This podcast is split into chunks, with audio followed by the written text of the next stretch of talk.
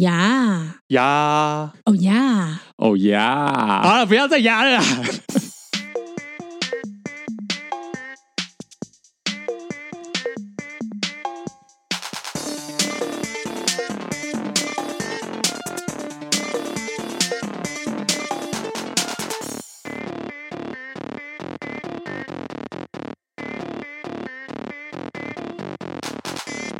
呀，我是少佐。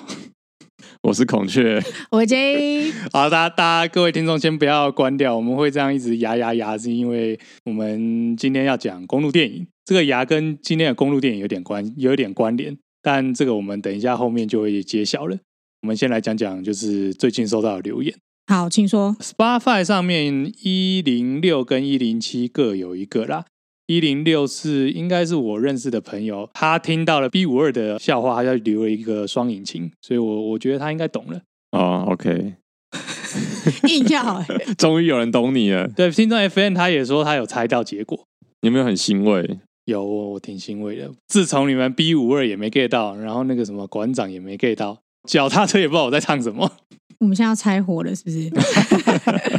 你可以牙。哦牙。牙，然后一零七有一位听众，这一零七不是在讲课纲的事情吗？他说那个是一零八课纲，对对，其实我知道了，我知道那是一零八课纲，但现在还有更新的吗？哦呀，好好好，whatever，没关系，好好好，其实不知道的，就就反正我要用牙表示我所有的情绪起伏，反正就是最近的课纲啦。FN 还有问我们说，对于那个大发汽车造假撞击数据的事情，但那个这两集应该还没有时间整理资料跟整理想法啦，所以是不是再再等一下吧？那回到今天今天节目主题，我们今天哎，终于呃，我好像很真的很久没有讲公路电影了哈，呃有一阵子了。然后我们今天要讲的是科恩兄弟的电影。呀，烦！这阵子我们不是在复习科恩兄弟吗？然后我一直把科恩兄弟讲座，讲成马丁史科西斯。你太太没杀了你哦，就差点又引起另外一次家庭风暴这样子。不止这个引起家庭大风暴啊！首先你把你把这两个导演完全搞错，然后再来你还说什么？你还说什么？伍迪·哈里逊？伍迪·哈里逊跟谁？杰西·艾森伯格。杰西·艾森。对，他说这两个人长得什么很像，还是什么之类的。神韵很像。哎，搞不好有听众不知道这两个人是谁。那个你们有看过《失乐园》的话，《Zombieland》就那个搞笑的僵尸片，那两个男主角比较老的那个就是伍德·哈里森，然后年轻的就是杰西·艾森伯格，就完全不像啊。太太就是他之前那个马丁那个，他只是为怒，嗯，然后那个把这两个人搞错了之后呢？太太直接留言说：“我要打你。”然后我那时候还看到，因为我只看到最后一个讯息，我想说我做了什么惹毛太太的事情，我好害怕。总之呢，我们这次呢，我们这次就是找了一个我们大家都很喜欢，唯一就是孔雀完全没有看过的片，他为此还恶补了，对不对？对对对对。我们就找了一个我们都很喜欢的导演，就是科恩兄弟。嗯，因为我们一直觉得他的片很有公路电影的这个味道，但是因为孔雀没看过嘛。我们想说，好啦，欢迎入我大科恩教。然后我们就挑了三部我们觉得很经典的，就是《冰雪暴》、《真实的勇气》跟《显露物镜》。然后我们今天就会照这个三个顺序来讨论。嗯，我之前有跟孔雀稍微讨论过，以前我们每一部我们都要这边说，这是不是一部公路电影什么之类的。嗯，对。但是呢，我们觉得这三部没有什么好谈的，就是这件事情已经不需要再谈了。这三部如果不是公路电影，还真不知道什么片叫公路电影。我的意思是说，我不知道是不是这个世界上已经认可这三部是公路电影。如果世界上是是这样子的话，我们还讨论它是不是，是不是显得我们很无知？类似这样子啊，OK，很像我们是屁孩，然后硬要在那边说有吗？有吗？有吗？因为我觉得没有啊，有吗？有吗？还有吧？还有吧？然后就觉得好像太蠢了，对对，所以我是觉得我们这一集就是以一种我们来像呃听了那么多集公路电影的人，就是我们来推荐你们我们心中就是基本上就是经典神作的公路电影。嗯，好，个人的想法是这样。那第一部就是《冰雪暴》。我觉得它故事蛮单纯的，呃，我先讲一下，孔雀看的第一部科恩兄弟，呃、应该是显露无尽。嗯，然后他看完之后，他就以为科恩兄弟的风格都是显都是这么这么沉重。哎、欸，没有，我第一次看科恩兄弟的作品是那个老包的故事，西部老爸的故事。可是没有，欸、我们没有看完啊，我没有看完啊，我没有看完，我有看完哦，有，啊、有看完啊。对，然后那时候他就有点 get 不到，我 get 不到。但是其实西部老爸的故事我也小 get 不到，他中间有几段我很喜欢啦。嗯，对对对对对。反正就是他看了那一部，然后后来又被我逼着看《显露无尽》，然后后来他就好像觉得说他有点 get 不到科恩兄弟，对，所以后来我就说，嗯，那不然你来看看他们，就是更经典的，也不能讲更经典，就是他们第一部啊，更早期的广泛的，对对，就是被大家觉得就是哇，真的是觉得认识这、嗯、这个导演编剧兄弟这样子，嗯嗯，对，就应该就是《冰血暴》。就他看完之后，他就说，哎哎，科恩兄弟也可以这样吗？对，《冰雪暴》其实就在讲说在，在啊，它的片名就叫 Frogo，就是一个一个市、一个小镇的名称。它的故事现在爆了，应该没关系吧，各位朋友？这部片 超老的，《冰雪暴》几年呐、啊？故事就是很荒唐，他就是有一个男的，他想要找人去绑架他的老婆，就是借此跟他有钱的岳父要赎金。嗯嗯。结果他找的那两个人呢，因为他是也是托人家找的，所以这两个人到底怎么样，他也搞不清楚，以至于呢，这两个人把他老婆带走之后呢，整件事情就有点小失控，他就也没有办法掌控这件事情。小失控吗？超失控了。对，就是一连串，我觉得那个失控感，有时候就是也会让我有点想到那个。黑色追麒麟的那种，哎，对对对，就是一连串的，的时候，一直就想要追黑色追麒麟，就是那种那种那种喜剧节奏啦，就是一连串的失控这样子。嗯嗯。然后这个人呢，他就是他就是同时，他又要去想办法联系到这两个失控的抢匪，然后同时他要骗他的岳父，然后他还要骗警方。对，里面有一个女警，她是里面可以说是看起来好像傻傻的，可是她应该是里面最聪明的人。对，然后她在她是一个怀孕八个月的孕妇。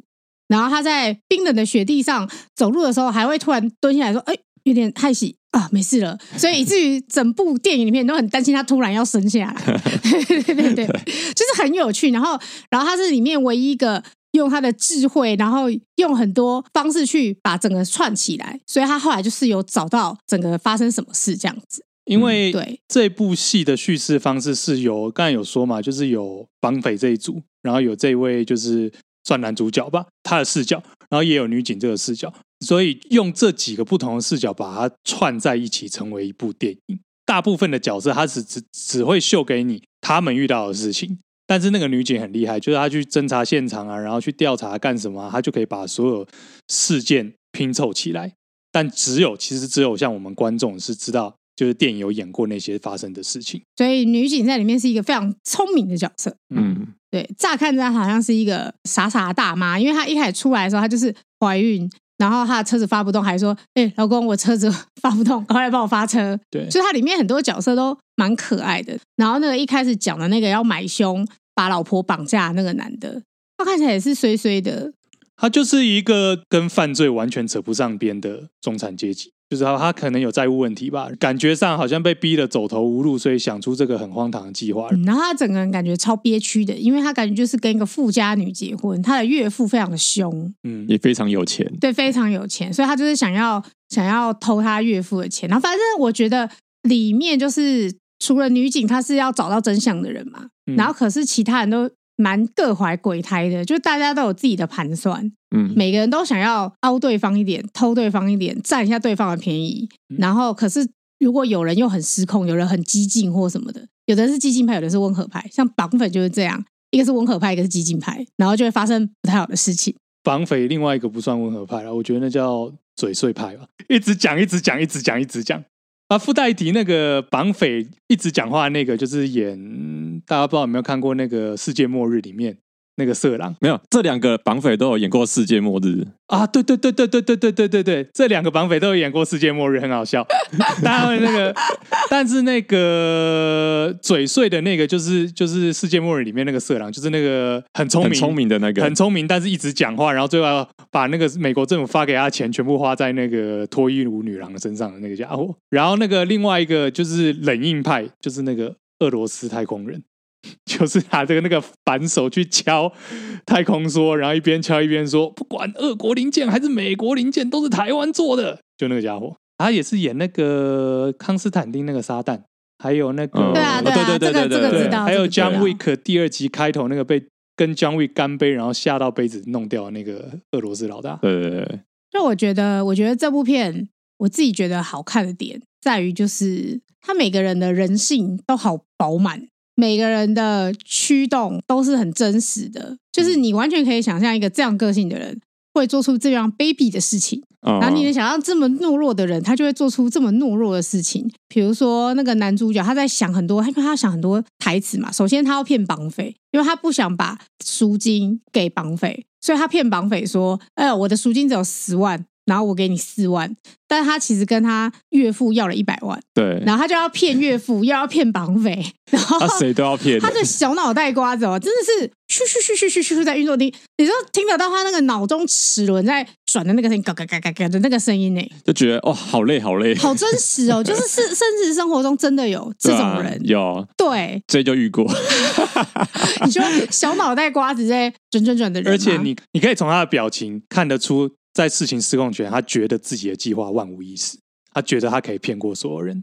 其实电影一开头啊，背债的那个男主角跟那两个绑匪碰面，嗯，其实那个场景一开始的时候，我就觉得说完了完了，这个事情一定出包，你知道吗？就是我觉得大家都知道事情一定会出包，对，但事情到底是怎么出包的？过程是什么？对，过程是什么？你也像在看弹珠台，你知道吗？你没有料到，呃，最后是谈到这个地方。所以我觉得他会在观影的过程里面给你很多惊喜，然后他会让你看到很糟糕的人性，可是他其实又有一些角色会让你觉得哦，还蛮温暖的。像我就很喜欢那个女警跟她先生的场景，嗯，对，就他们其实也没有做什么很很黏腻的举动，就只是说哦，她凌晨半夜被叫醒，她老公看起来也很累，她老公就说哦，你要吃蛋。然后他就说：“哦，没关系，没关系。”她老公说：“不行，要吃早餐，我帮你用一个蛋。”她说：“没关系啊，老公，真的没关系，我觉得我可以直接去上班。”她老公就说：“嗯，我觉得要吃早餐，我帮你弄一个蛋。”就是重复三次，然后，然后下班回家一起看电视，这样子对，对，抱在一起看电视，然后说：“哎呦，我画的画就是邮票，邮票有入选呢，嗯，然后什么的，虽然是很小额的邮票什么的，他们的对话都是很日常、很平淡。”可是你就可以从那边感受到，哦，他们的感情是真的很好。我们在看的时候想说，哎哎，这这好像我们，我们每天下班都是这个样子，都不错啊。那代表你们的感情很好，对吧？躺在沙发上，感觉很像两个废人这样子。但是讲到现在，我们还是没有讲到公路电影的元素。我觉得还是要聊。对，就是我觉得对我来说，我觉得整部片啊，我我觉得虽然一开始出来的是那个要绑架妻子的。那个男的，嗯，但是我觉得这部片其实是女警的公路旅程啊？是吗？我跟你想的不一样，你跟我想的不一样，对不对？我觉得是那两个绑匪的公路旅程，我也这样觉得，我也觉得那是两，其实两个同时成立啦。他多多少少再细讲一下这个剧情。刚才有说到，就是说这个男的找了两个绑匪，然后去绑架他太太，然后这两个绑匪也真的去绑了他太太，然后就把他太太从原本的城市带到应该是往 Fargo 这个地方去。因为事情接下来就整个都失控，中间有出人命，有干什么的，女这个女警就必须要介入调查，所以她就一路巡线，可以算是一路巡线，然后在各种机缘巧合之下，就一路追到法国去。所以包括这个抢匪，他为了要领赎金。哦，为了要去跟原本那个男的联络，反正就是在原本男主角的这个城镇跟发狗这地方来来回回，然后中间还会经过一些什么蓝牛的休息站或什么地方这样子。而且那是一个就是偏北的州，所以他那个一路上除了这条公路之外，旁边都是茫茫大雪。嗯，我觉得你们漏掉一件事。什么？公路电影最大的定义是什么？有成长。他们有成长吗？老实讲，我觉得好像没有。对。暴雷警报！暴雷警报！一个人还变肉酱被喷出来，变成肉酱是一种成长吗？是啊，他成长到他生命的尽头了，他升华了，他升华了，他去，他变成肉酱去成长那些环境中的树木啊。另外一个绑匪肩上被打了一枪，准备为了这件事情，原本可以不用闹出人命的事情，准备进监狱，再好好的进修一次，这也是一种成长。最大的成长是女警。我觉得他本来就是蛮相信男主角，就是就是那个绑架妻子的那个。他是后来女警后来去见了一个他的同学，然后那个同学超怪，才知道说哦，原来那个同学有点类似有精神疾病还是什么的，就很怪的时候，他才意识到说，哎，所以讲出来的话不一定是真的。所以他那时候就是去问他你的妻子失踪这件事情，他那时候其实是全盘接受他的说法的。可他后来发现，哦，也许可能不是这个样，他才又回去问了一次。嗯，对，想要问的更清楚。所以我就会觉得说，他的心境是有成长、有转变。对，有转变。这样讲是可以，是不是可以接受？我反而觉得没有诶、欸，因为如果牙，因为这个好，我们现在可以讲牙，就是还是没有解释为什么一直牙。我们到现在可以解释一下牙，牙就是在这个女警办案过程之中，她有去咨询两位失学少女，这两位失学少女刚好就是跟那两个绑匪有进行过性交易。女警在跟这两位失学少女咨询的过程中，他们对话不但就是牙。没有没有，整部片整部片所有的人都是用牙，牙来牙去，只要附和就是牙。对，因为 YouTube 上面有有人剪了一个 Frogo 牙 的合集，嘿，很长哎，每个人都在牙。对，这部片真的是蛮有趣的，哦、就是它很有迷因潜力哎。说到这个，刚才讲说变肉酱这件事情，那其实是一个很有名的场景。绑匪为了要毁尸灭迹，就把他同伴直接插到碎木机里。现在那台碎木机现在就在真正的发狗市那边当做一个景点哦，真的啊、哦，真的真的真的啊、哦，是啊，因为好像是一个剧组人员把他带回家吧。结果后来就是因为电影很红嘛，所以很多人都想知道说，哎，那台碎木机到底去哪里了？就变成一个吉祥物哦。OK，对。然后我觉得这部片就是最后的结局，就是女警跟她老公在对话，这样子就会觉得说哦。在这一串荒谬绝伦的事件之后，就还是有人可以回到他的家，嗯，然后在家里看电视，就会觉得啊，还是可以过得平淡的生活。对对对对对，就松了一口气。嗯，中间就有一点觉得说，哇，这个事情到底要往哪走呢？这个世风日下这样子，对，有一点呢。其实我觉得有一点，我觉得他有点在讲这件事情。嗯，我觉得女警本来就会平安无事回去，我觉得他的。科恩兄弟的警察其实是一个有点像第三旁观者的角色，他就是要把整个故事串起来的人。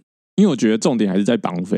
对啊，我觉得这部戏的主角还是那两个绑匪。你觉得主角是绑匪？因为他从一开始这两个绑匪就是接到这个有这个外包嘛，委托做，委托有一个委托这个打工可以做，嗯，所以他们从一个外地的城市先开车到某个地方去跟这个男主角见面。嗯，见完面之后呢，他们决定啊，某某天。我要去绑架这个委托人的老婆，嗯，所以他们就开长途夜车到了这个他老婆家去把他绑走，嗯，绑走之后呢，又在中间遇到了很多粗包什么什么的，又开车到了某个地方去躲藏这样子，嘿嘿嘿，这一连串下来，其实那种公路的上面的一些元素，我觉得最多是发生在这两个绑匪身上。哦，对啦，什么汽车旅馆啊？对，汽车旅馆什么都有嘛。嗯，还有什么机场呃，机场停车场啊，大楼停车场啊。但是像警察的话，其实警察也有，但是警察的方向会比较，因为、嗯、因为他是追他是追着人家的足迹去。对，也是啊。但是我觉得整个电影的那个旅程，科恩兄弟他很会拍那种让你印象深刻的场景。他的每一部片，我觉得他总会有一个景。那种大远景是能够烙印在你脑海里面。我们等一下讲到其他两部，其实你看到那个景，你就会想到那部片。哦、我觉得很厉害，嗯，我觉得这是他们很厉害一点。而且他就是那种在那种大雪地上，然后有一个人啊，或什么之类那种那种感觉。我觉得他他很会拍那个大远景，嗯，你你可以感受到，比如说。要绑架妻子的那个男人，你可以感受到他的狡猾，感受到他的可悲，然后可是你又可以在里面看到一点点那种他的小聪明，然后你可以看到那两个绑匪，简单来说，死掉的那个他就是死于他的嘴碎，嗯、他嘴不要那么臭，其实他就没事了。对啊，对啊你就会知道说，哇，这个每个人的命运好像被他的个性决定好了。你只要差一点，只要退，每个人退一步，其实这事情就不会这么坏。对啊，就比如说那个冷比较冷血的杀手，然后只要退一步，其实就他不用干掉那么多人。对啊，还要干掉那么多人，是因为他先干掉一个人，不得已要干掉第二个人。对，他就把每个人都干掉。对，他只要看到谁就干掉谁，就是没有办法。然后那个嘴碎的人，他就是他少讲一句话就没事了。对，那个嘴碎的人，他后来拿到的是最多的赎金。嗯，他就只拿了一叠钱，然后拿那一叠钱，他还要跟那个冷硬派要做什么什么五五分。嗯，然后冷硬派就说：“我全都要。”他就火大，一直骂他，一直骂他，骂到那个人到时候把他毙掉。可是那只是他拿到那么多钱里面的一小。叠钱而已，对啊，所以他只要放下，你拥有的是一切。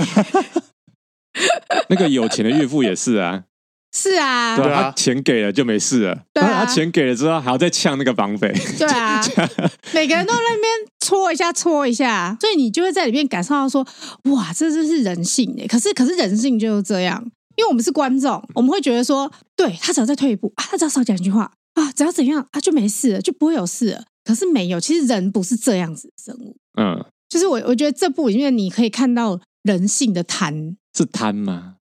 觉得是贪呢、欸？是贪吗？本能啦！我觉得大家都在争一口气，就一口气、啊，一口气就是那一口气很难忍呐、啊。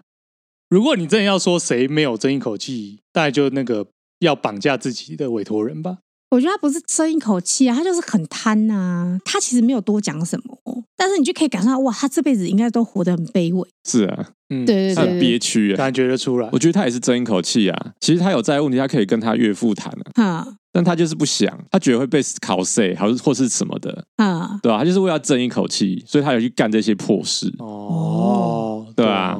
总是觉得这部片真的很好看，推荐大家。呃，如果可以找到片源的话，就是一定要看一下。它其实是一部蛮好入口的片。它其实是那个黑色幽默啊，黑色喜剧，哎，算喜剧吗？我觉得算喜剧，算黑色喜剧。你把它想成是黑色追缉那那种调调的片，我觉得就蛮好入口的。就人人死的时候，不知道为什么都有点，就有点想笑，就是觉得说，哎，干嘛嘞？就 就太荒谬了吧？怎么怎么会变这样？这种感觉，就是那个什么话多的绑匪跟岳父在那边互射的时候，或者是那个啊，就是开车目睹警察被杀的民众，对啊，那个表情，那个他出事的时候也是觉得你也太白痴了，赶快吹油门啊！哎，那是雪地耶。你可以保证你今天嘛 在雪地上目击了一个凶杀案，你你你开车不会失控吗？没有，我要讲的是他出事的那一瞬间，啊，那一瞬间超好笑的，就是如果是发生在现实生活中，但是很可怕，嗯、但是他拍出来就是很搞笑，就是他很会抓这个他把，大家的情绪跟节奏抓在一个很微妙的地方，应该是说那种荒谬感。有有把它很明很巧妙的表现出来，蛮推的，推推，而且看完之后大家应该都会压一阵子。对 对，好了，那下一部《真实的勇气》。真实的勇气呢，它就是一个故事，就发生在那种美国拓荒时期的西部。嗯，对，然后有一个小女生，她的爸爸反正就是出差吧，被杀死了，被同伙算是被她老公被她的雇来的老公杀死了。然后那个小女生她说，她妈妈是文盲，个性又比较懦弱，所以她是他们家，他们家境应该还不错，算有钱人呢，算有钱人，所以她就是他们家就只剩她跟弟弟还有妈妈，然后都没有人可以认真处理事情，然后她才十四岁，所以她就独自踏上旅程。踏上旅程之后，她本来想要确定这个凶手呢是会被警方会去追捕这个，对，被追追捕这个凶手嘛。还给他爸爸正义嘛？结果后来发现，呃，没有，那个西部太大了，警力太稀薄了，还有更重要的要犯要抓。对啊，他只是杀了一个人，然后跑到印第安区，哦，我们也抓不到，警察就在推脱，然后小女生就觉得，哇，他这样他爸死不瞑目。所以他就决定要雇一个马法警，嗯，Marshall，Marshall，对，我就想说 Marshall 应该是翻法警嘛，反正他就是雇了雇佣一个这个执法人员，就请他去追捕。然后他他说那个小女生就坚持说，我也要亲自看到这个追捕的过程。然后呢，中间呢又跑来一个德州奇警，对 德州奇警说我也在追那个杀你爸那个人，因为他在我们德州也犯了一个。就是杀了一个参议员还是什么的，先杀了参议员的狗，然后再杀了参议员。没错，所以他就说，我们杀了参议员，我们是不能容忍的。德州奇警一定要把他绳之于法。然后，所以德州奇警也坚持要追捕他。他，然后所有人都在赶那个小女生回去，说：“哦，你不用来，小女生不用参看到这一幕，小女生不用参与这一些。”可是那个小女生就很坚持，她觉得她一定要去，所以他们就变成说一个老法警，然后一个德州奇警。一个小女生，他们就踏上了这个要去抓这个犯人的路程，大概是这样。诶，那个是西部时代，那个就是一出了小镇之后，荒郊野外，然后会有凯欧里或者是野狼或什么山猫会半夜袭击你的荒郊野外。是，所以其实的确，一个十四岁的小女生，即使她是她呈现出来是她的确在家里有受过很多培训。嗯，但那那对于一个成年男人都是一个很艰困的环境的，更不要说对于是一个十四岁的小女生。所以其实不管是他雇来的那个法警，或者是德州奇警，他们会觉得这个小女生带在他身边会妨碍追捕，是我觉得是的确情有可原的啦。算合情合理，蛮合情合理。而且他们就是一直想要把他赶走，对。但遭遇这些挫折或者是震惊，他还是决定要追捕那个坏人，追捕到底。我觉得这就是呼应这部片真实的勇气这回事啦。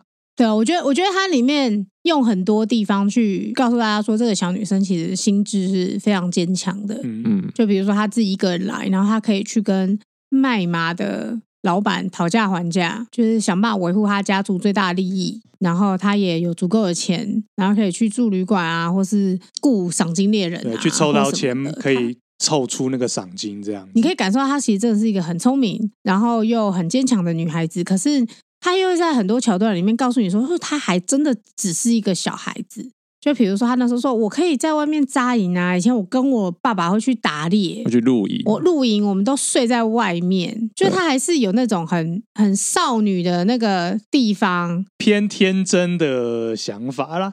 嗯，对。但是你又可以感受到他的心智是很坚强的，因为有的时候就是这样，有一些个性上的缺陷。我觉得这部里面。他让我觉得，就是他，我刚刚讲嘛，主要就是去追捕的，就是三个人。然后这三个人，我觉得他们各自都有一些个性上的缺陷，嗯嗯。然后可是我觉得他们又在这个过程里面，把他们个性上的亮点跟珍贵的地方打磨的更加出来。暴雷警报，最后的结局就是有抓到那个犯人。因为就是我刚刚讲三个人嘛，第一个就是那个女生，刚刚那讲的那个小女生才十四岁，她很小，她虽然有很坚强心智，但她有很天真的地方。然后老法警呢，就真的很老，然后又很老油条，然后只剩下一只眼睛。然后又很爱骗人，然后还每天喝醉醺醺的。对，然后睡在中国杂货店的 的那个后后面，跟一群叉烧一起睡。储藏室里面。对，跟一群叉烧一起睡觉。对。然后德州奇景呢，是麦特戴蒙演的。哎、欸，这个角色超怪的。这个角色超怪，因为他是一个穿的超级华丽。我想说，德州是很富饶的地方嘛？他穿的非常的恰雅，哎，嗯，所以他背后还有一圈流苏，你知道？然后鞋子还有那个齿轮，走路会咔咔咔，那个啊，那个马刺在那边 闪啊什么的，对，就是他就是。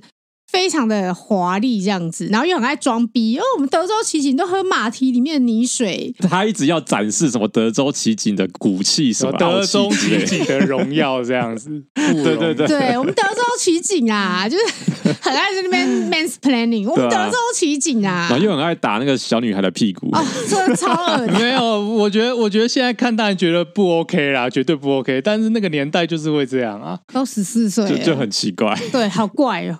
然后他就是有很多，他也是有一些浮夸的问题，但是他还是在最后关头，就是他还是有展现他就是身为一个男人的气，德州奇境的可靠的一面，对，可靠的一面，能力跟勇气。比如说他在山顶上拿着一把卡宾枪，远远的狙击了坏人，这样。所以我觉得这部会让我觉得，其实我第一次看的时候，我觉得它很像一个青少年小说哦，但是我第二次看的时候。又觉得其实他又比青少年小说更多，就是如果他故事停在他们终于把那些把那个坏蛋集团并掉，那我会觉得哇，这个感觉很青少年小说，因为是非常典型的嘛，就是一个英雄嘛，一个小孩踏上一个青少年他踏上旅程，然后他碰到不可靠的人、可靠的人，然后最后他用他的智慧跟勇气，然后以及别人的帮助，最后终于达成了这项旅程，这样子。嗯，我如果是停在这边，我就会觉得哇，这个其实是一个很非常好的青少年小说。这个故事、这个场景、这个调度，就跟王道漫画一样，有一点像。对，它其实就是会让你了解到很多事情，包含那时候西部，它也可以让你了解到美国历史嘛。对，那也可以让你了解到牛仔精神，那你也可以知道说啊，就是不可以犯罪，嗯，对之类的。它就是有很多，我觉得就是那种精神。可是它的结局是，最后小女生掉到一个洞里面，然后被蛇咬到手。差点中毒死掉，然后对，最后的结果是他从医院醒来的时候，他手已经因为中毒嘛，他整只手都黑掉了，所以他一只手就没了。然后救他的那个老法警留留下一些话，他就走了，他也没有留下来。然后小女生就回家了。然后结局就是小女生到了年纪很大，她也没有结婚，也也就是一个人在家里。然后最后她年纪比较大，四十几岁，看起来应该是四十几岁的时候。嗯他就一直想要去找奇警跟法警，他想要联络他们嘛，然后叙旧，结果就最后的时候有到有那个老法警的消息，他去找到他的时候，发现前两天那个老法警已经死了，奇景也找不到了，就再也没有消息了。然后他最后就把那个老法警葬在他们家家族墓园，他就一个人，也是一个大远景啊，从墓碑走出来，然后走在一个山丘上，走在一个草地上，然后一个穿着黑色衣服的独臂女子，慢慢的越走越远，然后你就会觉得哇，有时候活下来也是一种真实的勇气。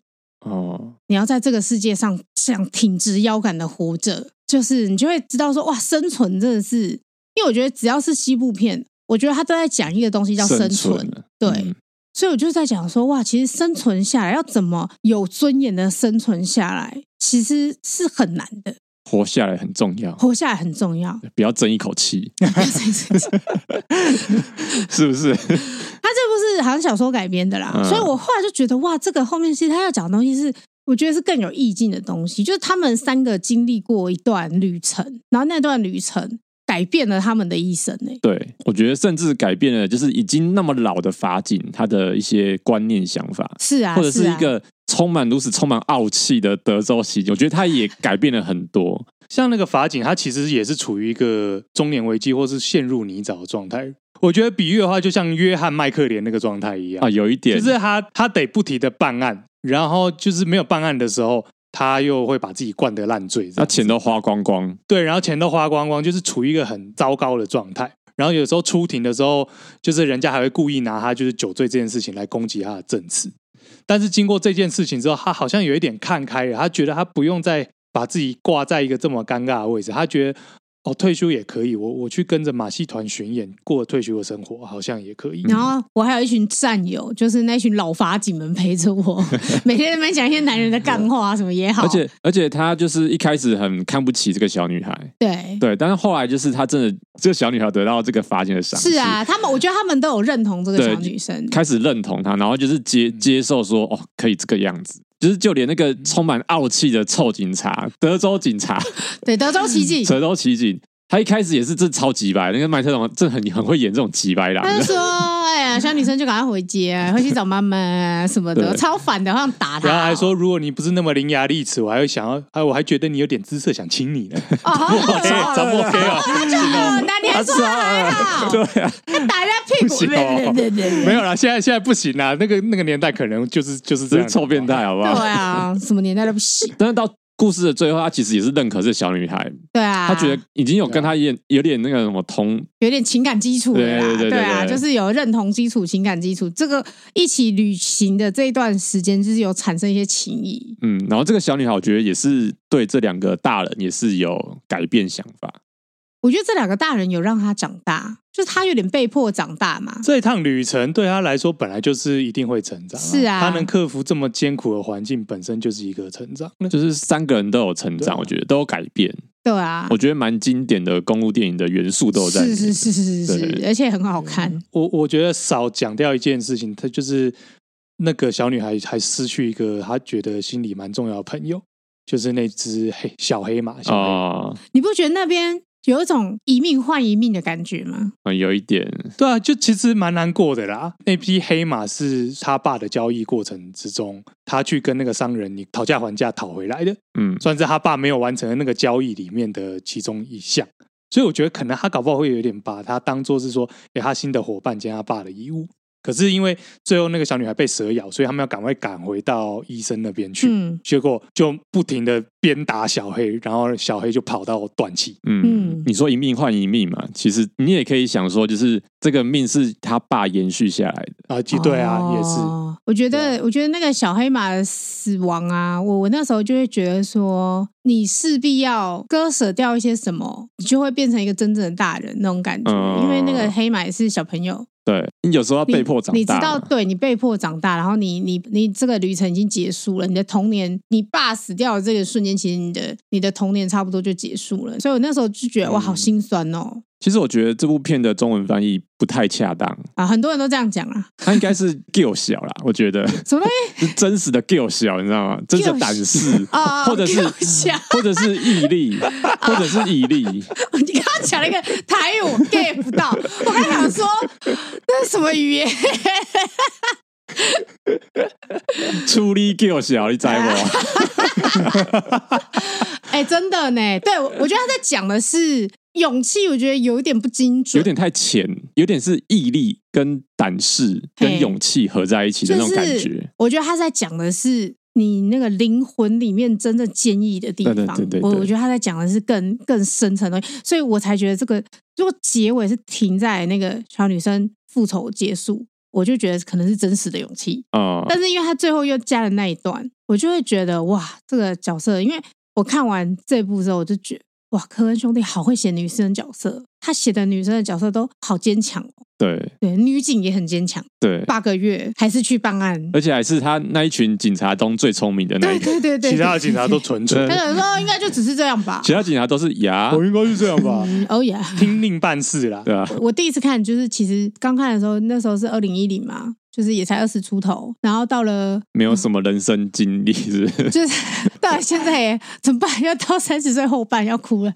就是你会知道，在在这么多搓磨的状况下，如果你还能维持你内心里面。你能够继续挺直腰杆在这个世界上行走，你需要多大的那种 gay 小是什么？gay 小，gay 小，就是你需要这么强悍的东西在你的心里，你才有办法做到这些。而且我觉得这种你需要受到社会铁拳的力量。不是哦，不是哦，我我觉得我觉得他在讲的是拓荒时代的人才会有的那种精神吧。嗯，那种那种精神，真的就是在那种时代、那种那种人生、那种曲折里面，你才会被打磨的更加发亮。嗯、我不是说现代人没有，是说他在那种情境下就会特特为突出吧。就拓荒时代精神了，在那种环境，你必须要这样做，不然你活不下来。对啊，然后在这个里面，你如果又能活得很高尚，你又能活得问心无愧，我觉得那是更难的事情。结语就是金价给我下，金价朱莉也给我下，朱莉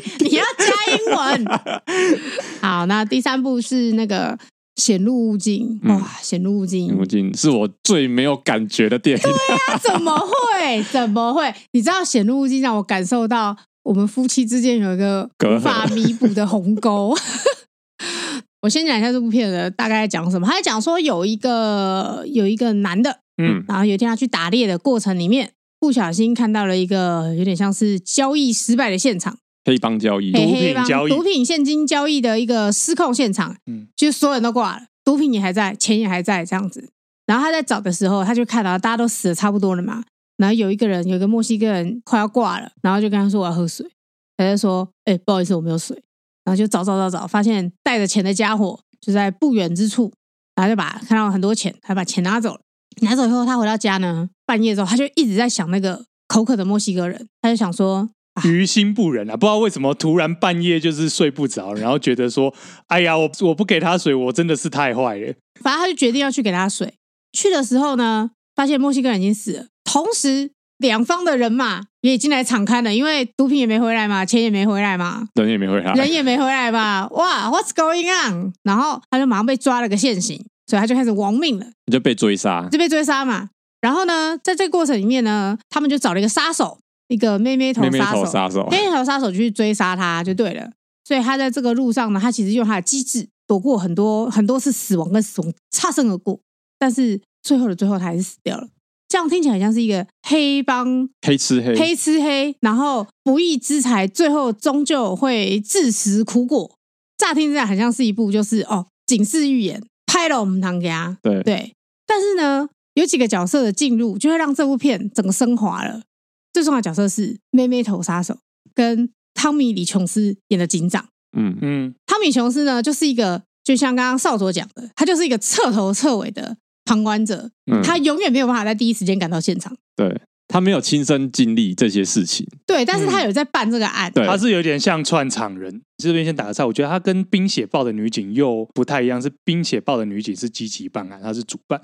但老实说，汤米·李琼斯在这部片里面，他其实有点消极，他老屁股了。他没有很消极啊，没有，我觉得他是油条啦，就他知道事情是怎样，但是他就是。有点像是教那个他年轻的小警察，他不想摄入太多了，应该这样说。感觉上他经验很老道，甚至他看一下现场，他马上就知道发生什么事情。所以是啊，所以后面说什么弃毒组要重回现场啊，要什么他都不去。不是说消极，而是说当你是一个公司里面的老员工，你遇到事情的时候，其实你心态会比较缓和。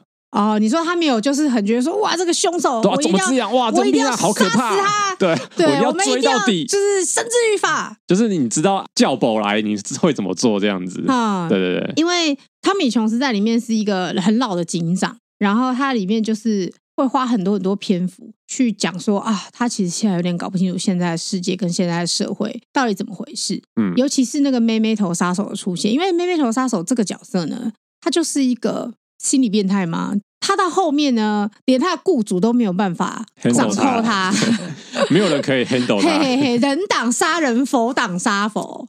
他后来就觉得想对那个偷钱的那个男主角说：“我要定你了，你就是得死在我手下。”对，他就是很在意他没有达成这件事情，就连他的老板说。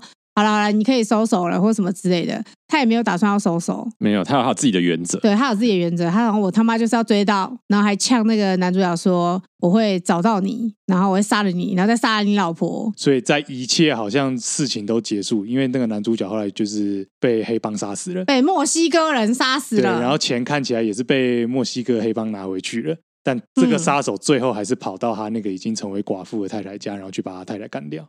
然后。哎，因为这部片片名它叫《显露无尽》嘛，很像在讲拍了我们汤家。对，可是它其实它是小说改编的，它真正的片名叫做《No Country for the Old Man》，它就是在讲说这个国家容不下老年人。人汤米·李琼斯就是那个老年人，嗯，所以他在里面呢，他常露出一种 非常困扰的脸，他觉得说这个国家到底怎么了？他就是开头他就是说，以前在我爸那个年代。他跟他的警长出去的时候，警长都不用带枪。他现在没有办法想象一个不用带枪的警长是怎么样的世界。嗯，然后可是，然后他又看到那个，因为那个妹妹头杀手，他给人的压迫感非常的重，有点不知道这个角色的到底要干嘛，到底要干嘛。他就是走在一个他觉得他要走的道路上，然后所有阻挡他的人他都要杀掉，基本上就是一个死神的存在了。是，所以这个人的出现让老警长更搞不清楚这个世界到底怎么了。世风日下，老警长每次出来啊。他都要讲一次。哦，这个世风日下，人心不，他每次都要讲诶，他讲了好多次，我觉得他才是这个片的最重要的核心。但是就是他很疑惑啊，他他有点不知道他现在身处在的社会，就是这个社会就像就像国文老师不想活在没有顾炎武的社会里面，啊、他就觉得这个世界上怎么都没有廉耻，所以我才对这部戏没有感觉。为什么？我觉得这种老人觉得世风日下这个感觉，是其实是一种情绪性的感觉，它其实不存在。好你只是觉得哦，自己老，自己跟不上这时代，或者觉得这是是个世界变化太大之类的。嗯，我举个例子好了，最近不是有那个土城有一所国中有人死掉吗？啊啊啊、对，就是有一件暴力事件，暴力事件嘛。然后这件事情刚出来的时候，很多人会在留言说什么啊，怎么这样子啊？怎么世风日下？怎么现在小孩子这么可怕啊？或者是什么哦？我们以前国中很多很好的老师啊，什么同学都很和乐啊。这些人所留言就是世风日下，就像 No Country for Old Men 一样。他觉得这个时代变了，以前不是这个样子。以前我们不用配枪，但其实不是。其实，在我们那个年代，什么霸凌啊，什么打架杀人都有。是啊，我有同学也是被刀割过。都有发生过啊，就是而且而且是同间过程。对啊，我是我 是我母校啊，就是我母校。天，对，是他母校。就对啊，天哪！我那个时候就有人被刀子割过啊，就是所以这件事情并不是现在才有的。是啊，所以并不是世风之世风之下不存在。你你懂我你懂我意思吗？我懂你的意思。对，但是我觉得，所以所以这部片就是汤米李琼斯一直在那边想说什么以前的时代有多美好，现在的时代多可怕，多他多跟不上。No country for old men，其实我觉得完全没有这个事情。我觉得你搞错一件事情，嗯、就是你以为汤米琼斯在怪这个时代。我不是说他在怪这个时代，他在感慨嘛。我知道你的意思，但是我觉得他其实最大的核心是他在感叹他自己。嗯，他不是他去找了一个他以前的同事吗？还是哥哥还是什么的？嗯，就是住在很多猫的屋子里面的。然后他也跟一个他看尸体的时候，他也跟一个老老警长也在聊天。然后他们都在讲说：“哎，现在真的不知道自己可以干嘛。”我觉得他们更多的时候是在讲自己的无力。哎，他不是在怪 country，他在怪 old man。你年轻的时候，你有很多的能力可以去适应这个世界。你有时间，你有弹性，或者是你甚至有体力，你对未来是有好的想象的。对，变态杀手还是一直出现，嗯、到我现在准备要退休了啊，那个我已经垂垂老矣了，那个那个我去探访的人都不知道是我的同辈还是我的长辈了，我的皮都皱到可以夹死蚊子了。对，这但这种事情还是一再的发生。所以，对他无力啊！我我觉得他是在讲的是他自己的无力。我我可以，我有点嗯，算赞同，就是说，孔雀说的，就是说，其实一定会到一个时间，会发现说，其实世界不是你想的这个样子。应该说，我觉得世界没有变，就世世界就是应该这样说，就是。你对世界的认知不代表就是真的对世界的认知。对对对对对。你到了一个，但是很冲击的事情是你突然到了一定的年纪之后，才发现世界不是你想的那样。那不是老年危机吗？中年危机吗？我觉得他不是，我觉得他不是说世界不是你想的那样。哎，呃，我我现在不是说是汤米琼斯，我意思说有很多。你要 focus 在汤米里琼斯有很多有很多人说，就是刚才说什么世风世下人心不古的那些人。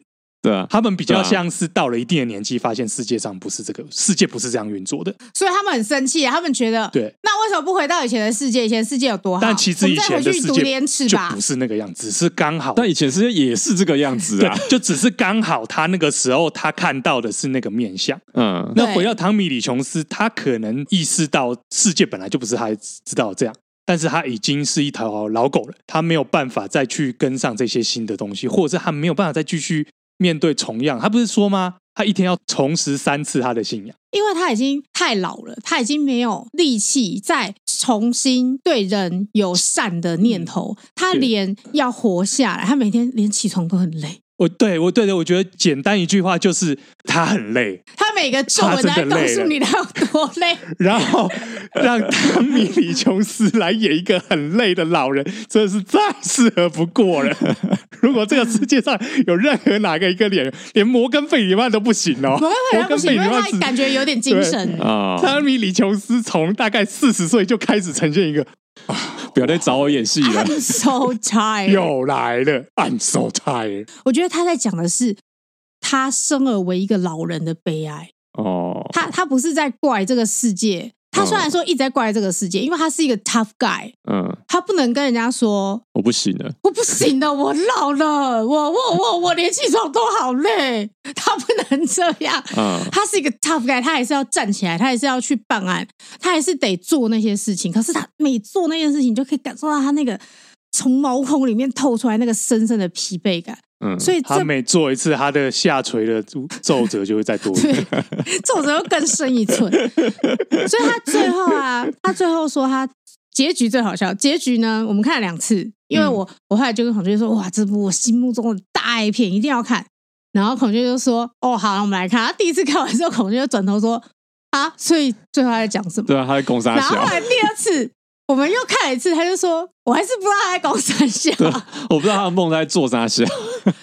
他的结尾是这一切都结束了嘛？妹妹头杀手逃之夭夭了嘛？然后虽然他有受到命运的冲击，但是他还是逃之夭夭了。呃，偷钱的男主角就被墨西哥人杀死了。汤米琼斯最后的结尾就是他退休了。他早上起来，用他苍苍老矣的脸跟他的老婆说：‘我做了两个梦。第一个梦就是他梦到他爸爸年轻的爸爸给了他一些钱。’然后就第二个梦，第二个梦就梦到说他在外面遇到他爸爸在骑着马，他爸爸要去野外，然后有点像是在那种关口吗还是什么的那种地方，然后他爸爸就是裹着斗篷，然后牛角里面放着一个月光色的火种，然后再往外面走去。他知道他爸爸现在要去找个地方，然后去生营火，然后他想要去追到他爸爸，可是他在追的过程他就醒来了。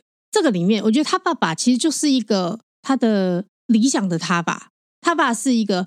活在一个他自己能够掌控世代的警长，然后他他觉得他的人生已经没有办法掌控。我觉得他他想要追上他爸爸，他想要他想要达到他爸的那个地步，就是跟他爸做到同样的成就。可是还在这个路上，他就发现他没有办法了，就他已经老了，他追不上了。他他他，我觉得这部片在讲的是你人面对命运的不可抗。也许你想要抵抗他，也许你想要，比如说，我觉得每个人都想要，每个人都想要走出自己的路嘛。偷钱的人想要带着钱逃之夭夭，然后带他老婆去国外，他也想要走出自己的路。然后妹妹投杀手也想要走出自己的路。警长他也想要有他自己的人生，他也想要有他人生的主控权。可是在这个过程里面，有人成功，有人失败，然后有人很无力，然后我觉得警长就是无力的那个人。我觉得可能我们还没有到那个阶段，所以我们没有办法理解老年人到底有多悲哀。嗯，就是等我们。我已经开始了解了。你你你已经开始？哈，不是啊，可以了解啊，就是无力感啊，无力感。我大学就无力感啊。我跟你说，当然离真正他们的那种无力感，如果现在真的理解，那很悲哀啦。但是大概可以知道是什么啊？没有没有，我现在跟你们讲，为什么我这么认同这部电影。嗯，我的身体状况你们都知道。对，他其实有一个症状是。非常极度的疲劳，嗯，那个疲劳是你们没有办法想象的，你会没有办法感受到那个疲劳结束的一天。呃，其实我可以想象，但是我的状况跟你不太一样。这样讲好了，我有看过身心科，哈我不在大学的时候看身心科，对，但是我大学的时候就是有一些毛病，我觉得我有些毛病，好但那个时候是我是心理影响生理，好所以我也是有一些可能跟你一样的感觉，这个状况又不太一样，因为我。没有看过神经科，所以我对。可是你不会觉得那个时候的状况就是会让你觉得不管怎样都无力啊？对，你无力啊，啊然后你你会感觉好像已经没有改善的希望了。那个感觉你就，就是没有未来嘛？你也不知道你什么时候会走到结束的时候，那个心情是很绝望的。是，当你衰老到一个程度的时候，就你不管是体力、身心状况。你的眼睛、耳朵、鼻子、嘴巴可能都快掉掉了，你的头发可能也离你而去。少佐想说：“哎、欸，我提这有有这个我有感觉，有，有总算有一项我可以理解了。哦，终于有一个我可以理解了，发根的无力感。” 对，从发根也开始无力了，所有的毛孔都那么无力，皮肤也很无力，都变皱纹了，这样子。对，我觉得那个全方位的无力笼罩你的人生的时候，你真的连光活着都是，你光起床就要很用力，你光起床你就会觉得哇，我今天干了一件大事。OK，这这个我可以理解啊，所以我会觉得哇，余韵无穷啊。这样这样，你有比较能够觉得这部片是我讲的这个这个样子吗？还是我超意？一半一半啊，我觉得一半一半啊，我还是没有说服你。应该没有超意啦，但是但是我很难想象这一就是变成汤米李琼斯那个垮着一张脸的人样子。呃，如果他的病发作的话，会这样，没错啦。你是说你是说脸垮吗？那个脸不会垮，那是心灵的垮。我的皮肤还是会保持在我这个年纪，因为我觉得你，我觉得你是一个蛮坚强的人啦，嗯、所以我很难去想象就是变汤米雄斯的那个那种状态。但是话又说回来，刚才又说到汤米雄斯，他也是一个硬汉啊，嗯，他也是一个、哦，对啊，他是西部硬汉，他也是一个很坚强的人，是，但他最终也是。也是变成这个样子，所以我觉得哦，好吧，我你知道少佐刚刚这样讲啊，我想说，我差点想说，哇，他是不是看穿我四十岁的计划？我想说，我四十岁要去打凤凰电波。我刚想说，谢，我没有跟别人说、欸。破梗，破梗，爆雷了。因为我想说，哦，等到四十岁的时候，要不要去打个凤凰电波？最近是有在想这件事。哎呦，好好笑！不过话说回来，欸、你刚刚讲那个状况，我觉得在这部电影电影里面只演了一半，因为他另一半就是我讲的，他还是有怪罪这个社会世风日下。他把他自己的困境，是啊，还是要迁怒的吧？太太有话想说，好，请说。其实汤米李琼斯前面，我个人也认为他有有点埋怨这个世界，可是呢。回过头到最后，他去探访的那个朋友、那个亲友，就是他认清了一件事情，或者说他让观众们认清了一件事情，就是这种所谓世风日下的坏事或者莫名其妙的事情，其实不管是在以前还是现在都有。其实那一幕要讲的是这件事情。OK，不过汤米李求斯，我觉得讲讲够了。我觉得三部看下来啦，有有没有一个想法，就是美国真危险。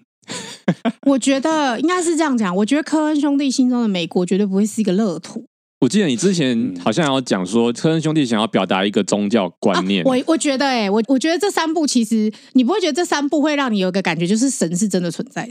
你知道我在讲什么？就是有一个看不见的力量在后面，它是一个命运，你知道吗？嗯、每个人的命运其实是有一点被注定的。虽然你看起来好像是一连串的随机偶发事件造成的，偶发事件，但其实大家的命运早就注定了。对对对，个性在开始的那一刻就已经决定。他们会说那种就是被写好的命运那种感觉。我我觉得它里面的命运观非常重。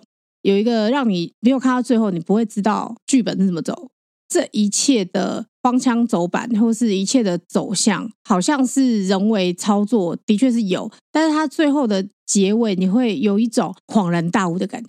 它都会给你一种，这就是上帝的剧本。我没有觉得他们是齿轮，然后我相信他们也很努力的在走出属于他们自己的路，不管是把人放进放进那个就是碎木机里面啊，嗯，还是自己十四岁就要去找杀人凶手啊，还是他坚持要叫每个人数硬币啊，这样子，嗯，我觉得每个人都很有个性，然后也很努力在碰撞，可是总是会让我有一种感觉，就是我看这几部片，我最后都会有一个感觉是，似乎这个背后是一个更大的剧本。但是你要到结尾的时候，你才能够感受到这个剧本它的核心的是什么。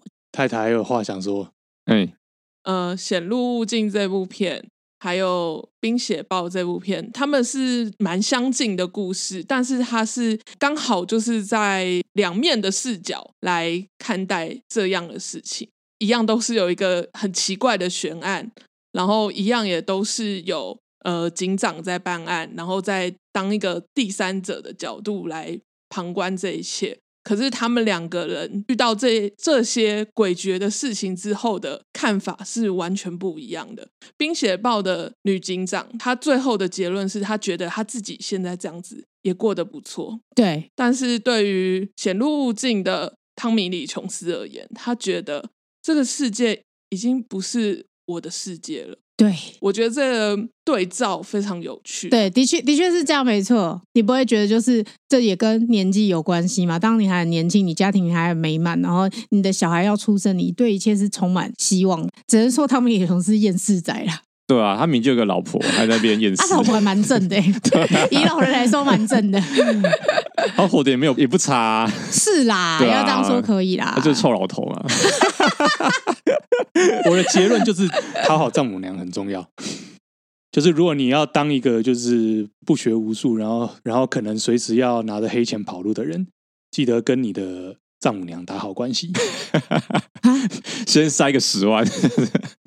为什么？要不你最后就会死于丈母娘的大嘴巴之下。哦、我觉得这是显露无尽一个，就是更像你说命运安排这件事情。他一路都很小心。但最终造成他死亡的是他的丈母娘。对，因为他丈母娘不喜欢他，丈母娘到处倒，所以重点是丈母娘。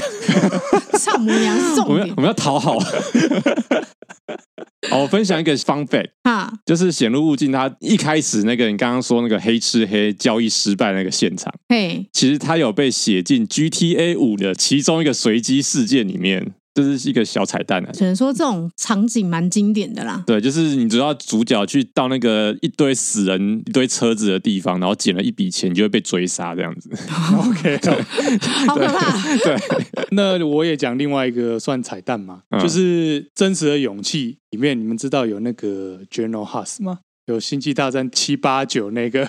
被凯罗人霸凌的，我知道，我还一直跟孔雀说，我就说他就是那个小衰衰，啊、然后他就说哈谁？我说就他，他就是那个超讨厌凯罗人那个，然后他就说啊，我完全看不出来，就是星际大战一个军官啊，对，他就是在小木屋里面被砍断四只手指的那个水包，嗯，好了，反正我觉得这这三部都不错啦。就是可以吗？可以有推吗？有推吗？很推啊，很推啊！这是这，我觉得这三部就是很标准的公路电影。然后虽然说就是把美国拍的很可怕，但是其实还是蛮值得一看的。没有，我觉得很好。我觉得科恩兄弟的在讲的是真正的美国精神。嗯嗯嗯嗯，值得一看，值得一看。Truly America。对，真的，大家可以去看。我记得太太跟我说，她觉得这根本就是科恩兄弟在讲一个美国寓言。OK，我觉得蛮有趣的。对，就推荐给大家，有机会可以去看啊。有呃，好像哪个平台有？你们有一些串流平台有啦。Netflix 没有，Netflix 没有，悲伤。我们在 Apple TV 买的啦。但这三部片，我觉得你就算是买断收集，我觉得也蛮蛮值得。也可以，就是非常好看。好，好，那今天节目就差不多到这边啊。我是少佐，我是孔雀，我 J。那谢谢收听摩托罗拉，高温罗拉，拜拜，罗拉，拜拜。